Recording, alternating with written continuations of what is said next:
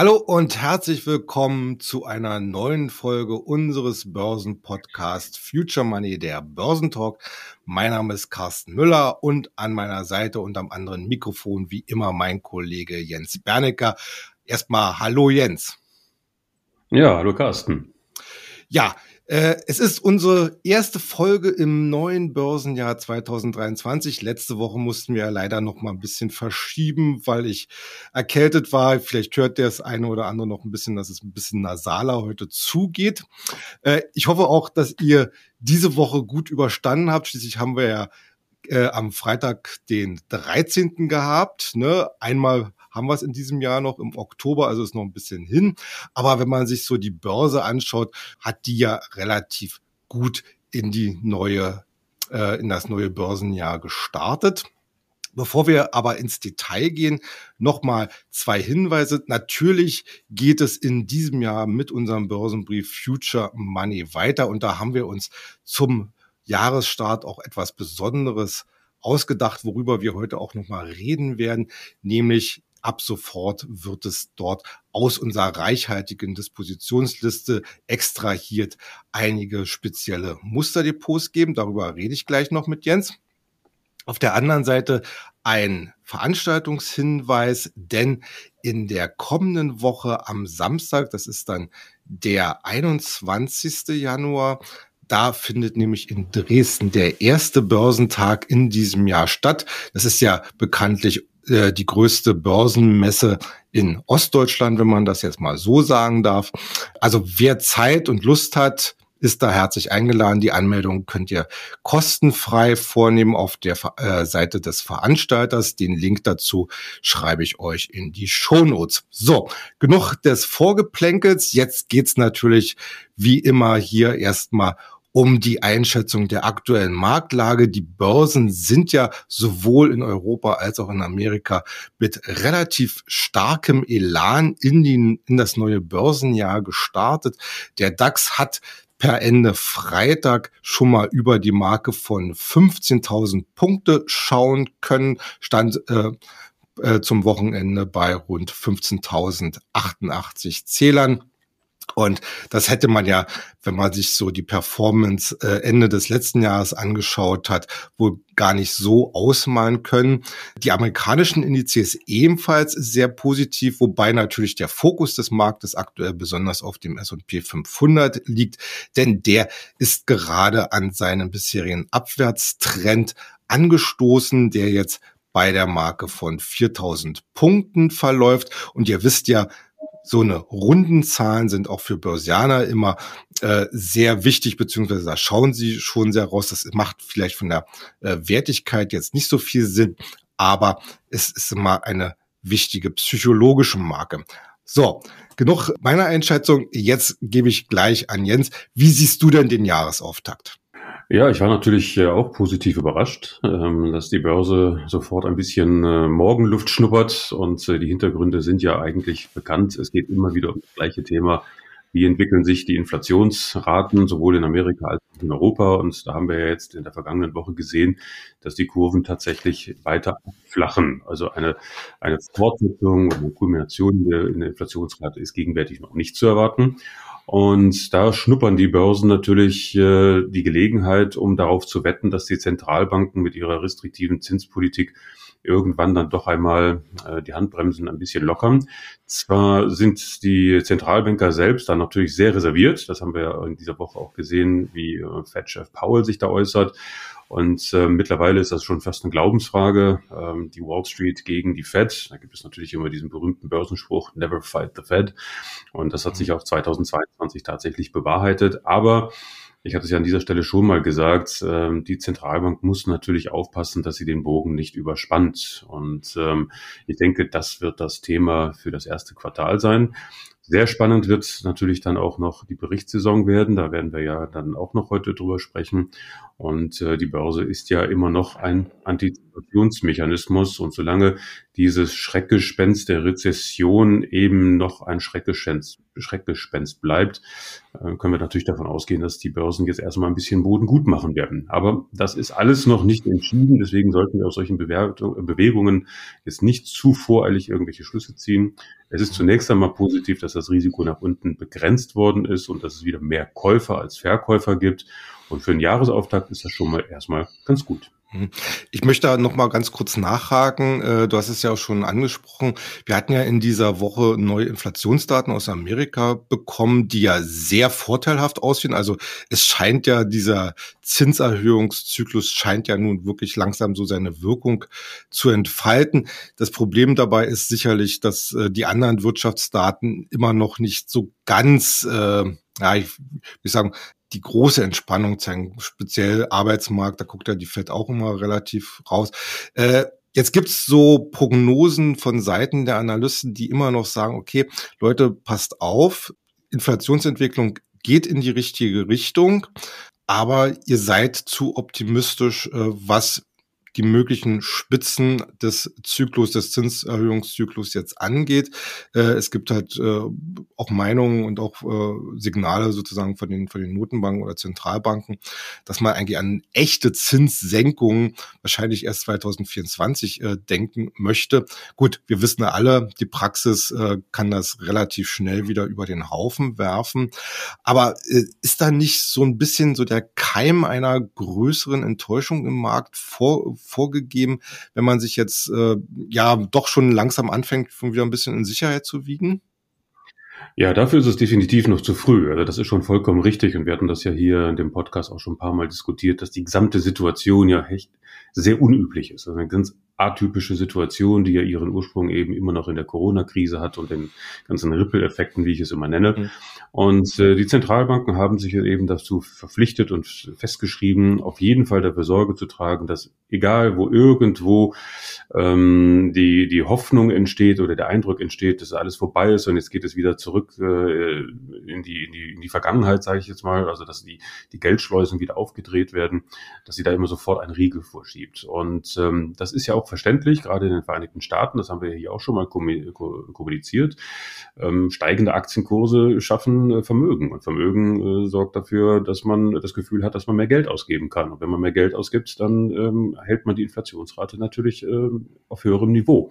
Und das will die FED auf jeden Fall vermeiden. Und sie sagt ganz klar, wenn ihr anfangt jetzt äh, an der Börse wieder äh, hoch zu jubeln, dann macht ihr euch das Leben selber schwer. Das war ganz klar seine Aussage. Das mhm. heißt, er will auf Biegen und äh, Brechen vermeiden, dass jetzt irgendwo Vermögenswerte entstehen, die der Bevölkerung oder dem Marktteilnehmer das Gefühl geben, dass alles wieder ähm, besser wird. Und dafür ist es tatsächlich noch zu früh. Das heißt, wir können froh sein jetzt in der gegenwärtigen Situation, dass der Abwärtsdruck auf die Börsen erstmal nachgelassen hat. Und das ist definitiv der Fall. Das zeigt auch die Markttechnik, das zeigen die Indikatoren, das zeigen auch sicherlich dann die, die Quartalsergebnisse.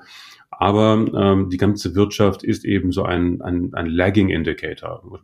Ja, Indikator kann man ist natürlich auch wieder nicht, mhm. aber sie, sie hinkt der ganzen Entwicklung hinterher. Es braucht halt seine Zeit, bis die Auswirkungen der Zinserhöhung voll durch die Wirtschaft durchschlagen. Und das werden wir, wie ich eben sagte, wahrscheinlich Q1, Q2 dann sehen. Und wenn das dann der Fall ist, dann kann man tatsächlich damit rechnen, dass die Fed dann sagen wird, okay, wir haben die Rezession oder wir haben die Wirtschaft jetzt abgebremst auf ein erträgliches Niveau und dann können wir auch darüber nachdenken, irgendwann die Zinsen wieder zu lockern. Und das kann dann tatsächlich erst 24 der Fall sein. Das ist aber auch nicht so schlimm. Ähm, die Börse wird dem vorgreifen. Äh, wenn sie wittert, dass es 24 ein realistisches Szenario ist, dann werden die Kurse mit Sicherheit im Laufe dieses Jahres anfangen zu steigen und das einzupreisen. Hm. Kommen wir mal zur Berichtssaison, die ja auch am Freitag gestartet ist. Wir haben ja dieses Mal so ein etwas, na, ich würde mal sagen, vielleicht sogar etwas ungünstigere Situation, weil am Montag ist ja Feiertag in, in Amerika. Äh, wenn ich mich jetzt recht entsinne, äh, hier der Martin Luther King Day. Äh, das heißt, äh, gerade die Bankbranche, die normalerweise traditionell hier so beginnt mit ihren Zahlenvorlagen, die ist jetzt so ein bisschen gesplittet. Aber schauen wir mal auf das, was am Freitag kam. Da hat ja zum Beispiel die Citigroup berichtet, die Bank of America und Wells Fargo. Äh, bis auf die Bank of America waren die Zahlen eigentlich eher enttäuschend, zumindest auf der Gewinnseite. Wells Fargo und Citigroup haben hier deutliche Gewinnrückgänge melden müssen, aber im Gegenzug äh, bei den Umsätzen äh, doch recht vernünftig äh, zulegen können. Ist das so ein Szenario, worauf wir uns jetzt eigentlich im Laufe der weiteren Berichtssaison so einstellen müssen? Gewinne eher problematisch bis rückläufig, Umsätze dagegen relativ okay? Ja, ich denke schon, dass das das Muster sein wird. Äh, viele Unternehmen haben das ja auch schon angekündigt, äh, schon im letzten Quartal. Und äh, das wäre dann insofern auch keine Überraschung, ja, dass die Gewinne an, auf breiter Front deutlich zurückgehen werden. Äh, vielleicht gibt es hier und da ein paar Ausreißer, aber im Tenor werden die Gewinne deutlich niedriger ausfallen. Vielleicht hier an der einen oder anderen Stelle auch Verluste geschrieben werden.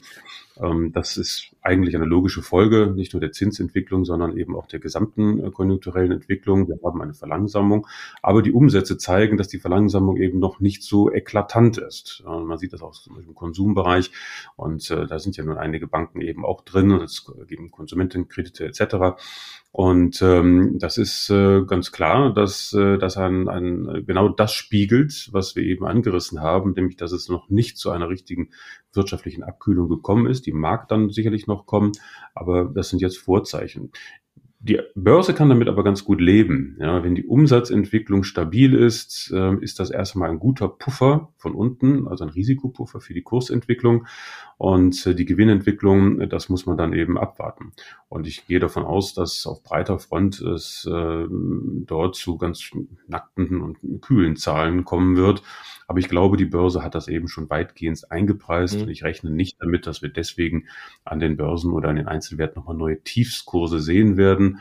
Es gibt sicherlich Rückschläge an dem Tag, wo die Zahlen vermittelt werden, aber ähm, keine, keine nochmal dramatischen Verkaufswellen, so wie wir es im letzten Jahr äh, kontinuierlich gesehen haben. Mhm. Okay.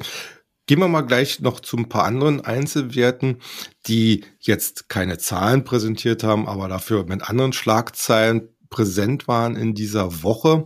Fangen wir mal bei, bei Microsoft an. Microsoft ist ja, wie gesagt, einer der, immer noch einer der größten Softwarehersteller. Und die haben sich jetzt wieder einmal in einer Firma äh, engagiert, die OpenAI heißt, die sich mit künstlicher Intelligenz beschäftigt, die so mit, die interessanterweise auch mit von Elon Musk mit gegründet worden ist damals. Ja, künstliche Intelligenz. Äh, ist das jetzt das Big Next Thing für die Softwarebranche? Also es zeichnet sich tatsächlich ab, ähm, dass das möglicherweise jetzt ein Thema wird, was auf breiter Front äh, in den Vordergrund rückt. Äh, bei ähm, OpenAI äh, ist es ja so, dass die dort ähm, dieses Programm im November lanciert haben, das übrigens jeder von uns hier mal testen und nutzen kann. Das ist ChatGPT. Da gibt es eine Webpage dazu. Da kann man sich anmelden mit seiner E-Mail-Adresse und ähm, dann kann man mal testen, was künstliche Intelligenz äh, jetzt hier in Bezug auf Textgenerierung alles bewerkstelligen kann. Und das ist schon, das ist schon faszinierend. Ich weiß nicht, ob du es mal probiert hast, ob das bekannt ist. Ich habe es mal gemacht. Mein Sohn hat mir das äh, erzählt äh, oder davon erzählt äh, vor Weihnachten und hat mir das mal gezeigt. Und das ist schon beeindruckend, ähm, was man dort alles ähm, ja, abfragen kann, will ich jetzt mal sagen. Dieses Chat-GPT äh, ist ein, ein, ein Programm, das offensichtlich ähm, mit dem Internet verbunden ist. Und wenn du dort ähm, Aufgaben gibst, also zum Beispiel schreibe mir ähm, ein Gedicht äh, zu dem Thema X, Y und Z äh, und mit folgenden Merkmalen, dann ist das eine Sache von wenigen Sekunden und dann schreibt dieses Programm dir tatsächlich ein Gedicht. Und ähm, das kannst du dann auf breiter Front überall mal testen. Und das hat eine ganze Menge Wirbel gemacht, dieses Chat-GPT. Und tatsächlich gab es auch einige Bankanalysten, die gesagt haben, möglicherweise ist diese Art der Informationsauswertung beziehungsweise Data Mining im breitesten Sinne und eben auch ähm, Informationsauswertung eine, eine ein Hinweis darauf, wie zukünftig das Internet mit uns interagiert. Und es gibt einige, die gesagt haben, es könnte das größte Risiko für Google werden. Ja, Google ist ja äh, eine Suchmaschine, wie wir wissen, und äh, mit vielen, vielen anderen Funktionen, die noch drangehangen sind. Und auch Google ist im AI-Bereich unterwegs. Aber wenn man sich mit Chat GPT mal auseinandersetzt, ähm, dann merkt man schon, dass äh, was dran ist. Und ähm, das ist in der Tat etwas, was äh, wir ja schon ein, einige Male auf dem Radar hatten. Wir haben ja auch in Future Money schon mal über künstliche Intelligenz geschrieben, werden das auch in Zukunft nochmal tun, aus aktuellem Anlass.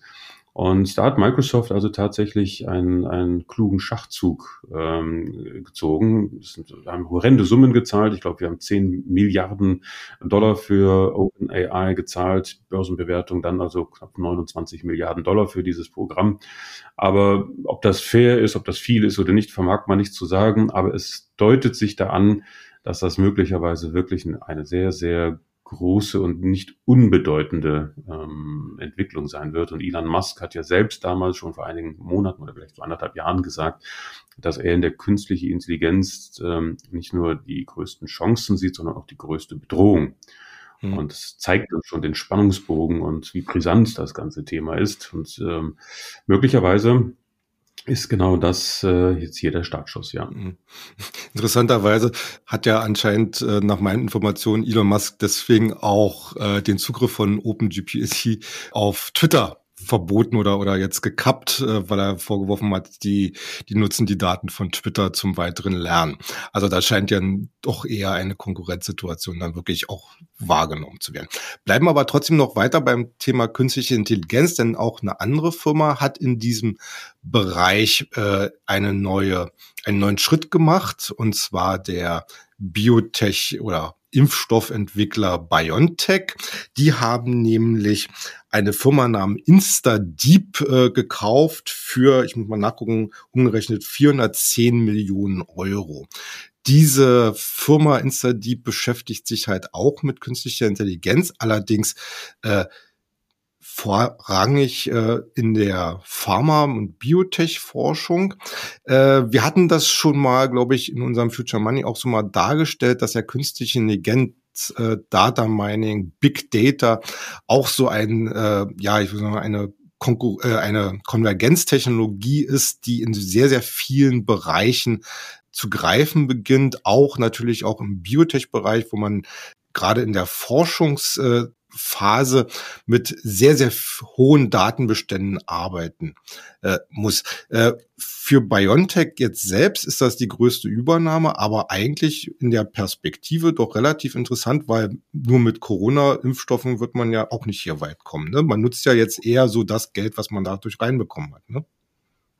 Das ist richtig. Also Corona, das Thema ist sicherlich vorbei. Das wird immer irgendwo ein Geschäft bleiben, aber natürlich keine Wachstumsstory mehr bieten.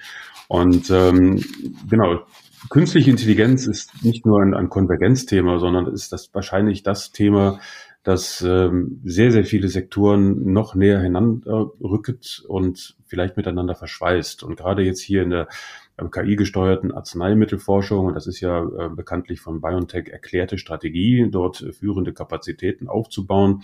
Äh, es geht um die Entwicklung von Immuntherapien und Impfstoffen und ähm, aber auch äh, um äh, Forschung im, im Bereich des, der Krebsforschung. Und die KI ist dann in der Lage, einfach rasend schnell unterschiedliche Szenarien durchzuspielen. Also wo man früher ein Medikament hatte und dann hat man das äh, vielleicht äh, mal getestet und erprobt und simuliert, äh, dann kann die KI das tausendfach, vielleicht sogar millionenfach innerhalb von kürzester Zeit.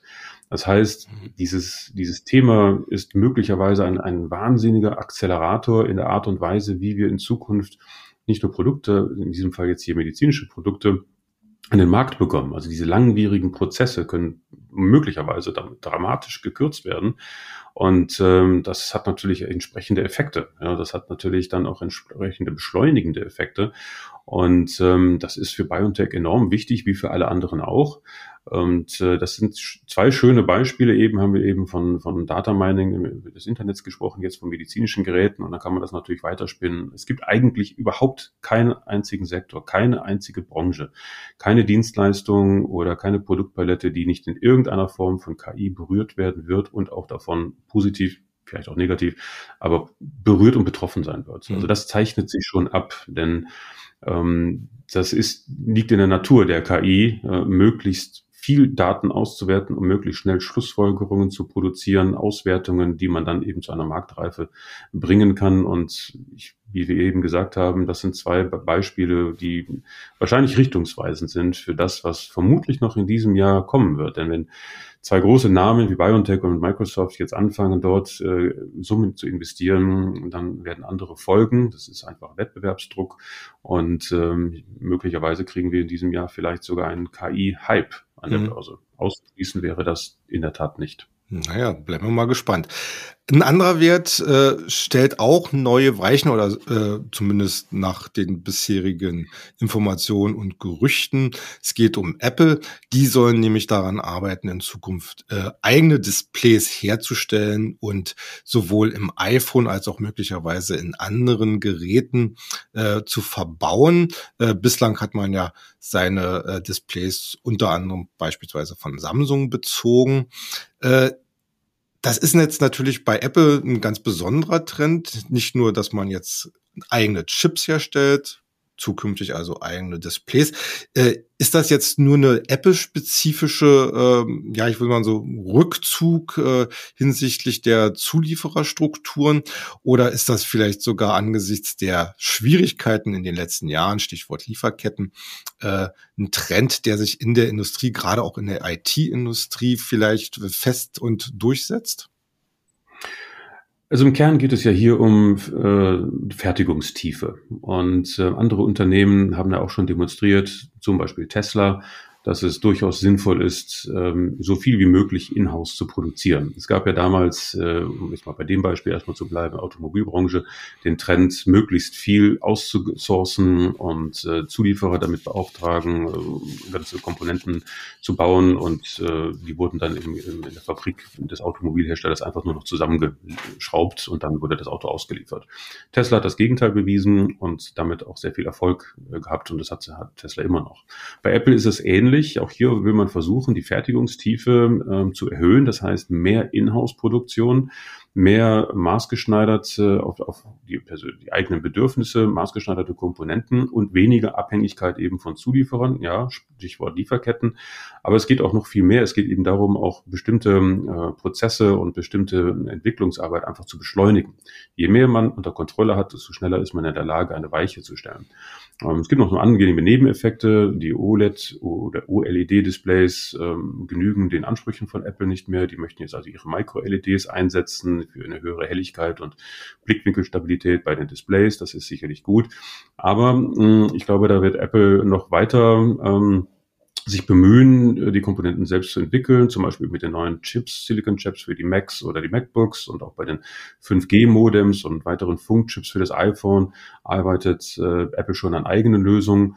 Und ähm, das ist, glaube ich, eine Entwicklung, die wir überall demnächst sehen werden, dass aufgrund eben dieser ganzen globalen Verstrickungen, und Corona hat das ja schön an die Oberfläche gebracht, wie empfindlich dieses System ist, dass viele Unternehmen sagen werden, also das möchten wir nicht nochmal haben.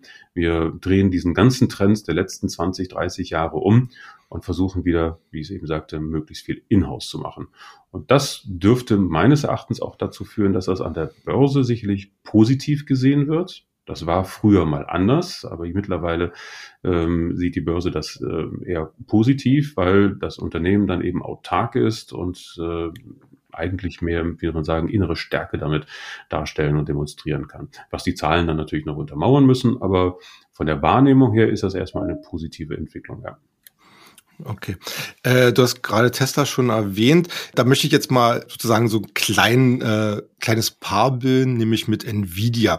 Da haben wir also sowohl bei Tesla als auch bei Nvidia haben wir jetzt in den letzten Tagen einige Großinvestoren neue Schritte äh, eingeleitet. Einer der bisherigen Tesla-Bullen, dessen Name mir persönlich jetzt bisher nichts gesagt hat, äh, ist auf die Leerverkäuferseite gewechselt.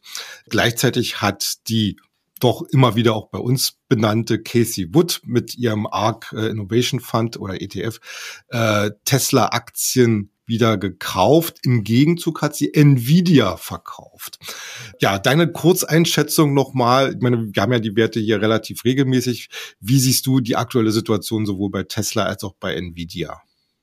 Also ich glaube, da muss man ganz klar trennen zwischen dem, was Tesla und Nvidia tatsächlich tun, ja, was sie also produzieren und wie die Marktentwicklung in den jeweiligen Sektoren ist und zwischen dem, was also die Großanleger, die institutionellen Anleger ähm, daraus versuchen zu machen, aufgrund eben der Volatilität und der Kursentwicklung, die wir jetzt gesehen haben. Wer im letzten Jahr Tesla geschortet hat, hat damit unheimlich viel Geld verdient. Ich glaube, die Leerverkäufer haben sich alleine für das letzte Jahr ähm, ungefähr Papiergewinne von knapp 16 Milliarden Dollar reingeholt. Das ist schon eine Menge.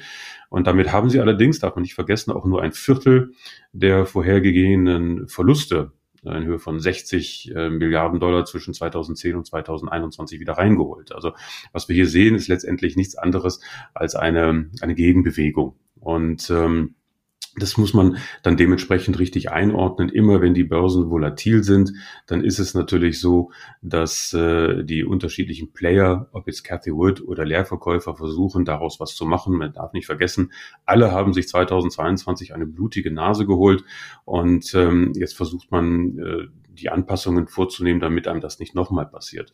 Im Falle von Tesla würde ich sagen, klar, wir haben eine wahnsinnige Abwärtsdynamik gehabt und äh, da springen die Leerverkäufer drauf. Irgendwann ist auch dieser, ist dieses Thema durch. Man sieht das auch schon ein bisschen, dass so langsam ähm, die Dynamik, die Puste ausgeht. Und wir hatten es ja auch im Future Money schon dargestellt, dass wir irgendwo in dieser aktuellen Bandbreite vielleicht noch ein paar Dollar tiefer die, die Kaufbasis für Tesla sehen, weil Tesla ist mit Sicherheit nicht mehr teuer. Wir hatten damals mal ein KGV von 120, jetzt liegt das KGV bei 20 und das ist für einen Wert, der immer noch wächst und das zeigen ja sowohl Umsatz- und Gewinnzahlen bei Tesla, also schon ausreichend attraktiv, um da wieder in Position gehen zu können. Aber bevor die Leerverkäufer nicht komplett sozusagen sich da äh, weitgehend zurückgezogen haben und ähm, wäre das jetzt noch ein bisschen früh. Ja, man kann natürlich eine Strategie fahren, wo man sagt, ich gehe jetzt in Tesla rein, weil irgendwann werden die Leerverkäufer sich eindecken und dann gibt es einen Kurssprung nach oben und dann kann man weiter zukaufen. Das kann man machen. Ähm, man muss nur damit rechnen, dass es noch ein bisschen Volatilität gibt. Bei Cathy Wood und bei Apple ist es eigentlich, äh, Entschuldigung, Nvidia ist es eigentlich ähnlich. Ähm, Cathy Wood war immer sehr äh, engagiert bei Nvidia und hat jetzt in den letzten Herbst schon angefangen, die Position deutlich zurückzufahren. Warum das passiert, ist man, darüber ist man sich nicht ganz klar. Wir wissen natürlich alle, dass ihr Fonds, ihre ETFs natürlich auch deutlich an Wert verloren haben. Es gibt auch Mittelabflüsse. Das heißt, es muss auf jeden Fall Adjustierungen im, im Depot geben. Und wenn Nvidia dann also zum Beispiel übergewichtet gewesen ist, ähm, dann muss die Position möglicherweise deutlich heruntergefahren werden, um auch Cash zu generieren für neue Akquisitionen für 23. Und offensichtlich ist Cathy Wood der Auffassung, dass Nvidia zwar ein gutes Unternehmen ist, aber dass es jetzt nicht unbedingt die Aktie ist, die ihr kurzfristig oder mittelfristig helfen, die Performance wieder zu drehen. Offensichtlich ist sie der Auffassung, dass das bei Tesla eher der Fall ist, weil was sie tatsächlich getan hat, ist, dass sie bei Nvidia die Position geräumt hat und bei Tesla aufgestockt hat, obwohl die Leerverkäufer dort noch im Markt äh, sind. Und das zeigt so ein bisschen das Gezerre ja, zwischen Bullen und Bären bei solchen äh, Flaggschiffen wie Tesla und Nvidia. Und natürlich hat das überhaupt nichts damit zu tun, äh, wie die Geschäfte dieser Unternehmen laufen. Es ist eigentlich alles nur eine Frage der Wahrnehmung. Und in diesen äh, Dingen ist es dann immer sehr klug, sich ein bisschen zurückzulehnen zu sagen, also ich halte mich da jetzt mal raus und ich gucke mir jetzt wirklich an, wie läuft das Geschäft von Nvidia. Wir werden das in der Berichtssaison sehen. Was sagt Nvidia zwischen den Zeilen? Was sagt Tesla zwischen den Zeilen? Wie sieht es aus mit den ganzen äh, Produktionsstart und so weiter und so fort? Und wie wir alle wissen, irgendwann greifen die Zahlen dann eben wieder den Kurs und dann werden die Trends neu definiert. Und deswegen muss man das jetzt nicht alles überbewerten. Nur weil ein großer jetzt verkauft, heißt das nicht, dass irgendeine Story zu Ende ist, weil man kennt die wahren Beweggründe und die Ziele der jeweiligen handelnden Person eben nicht so genau. Im Kern bleibt es immer dabei, entscheidend ist die Story und die Entwicklung der Fundamentaldaten und die werden letztendlich über die Richtung des Kurses bestimmen. Okay. Ja, dann erstmal herzlichen Dank für deine heutigen Einschätzungen.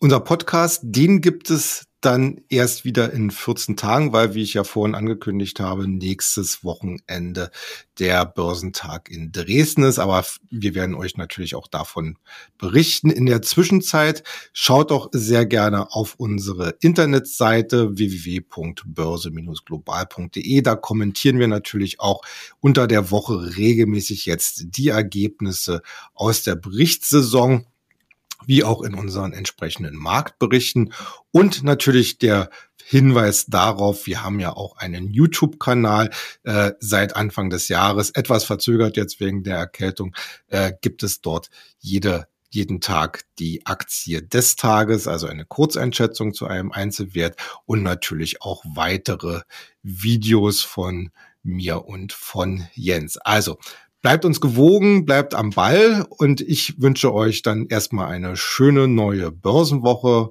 Macht's gut. Ja, auch von meiner Seite. Tschüss, bis zum nächsten Mal.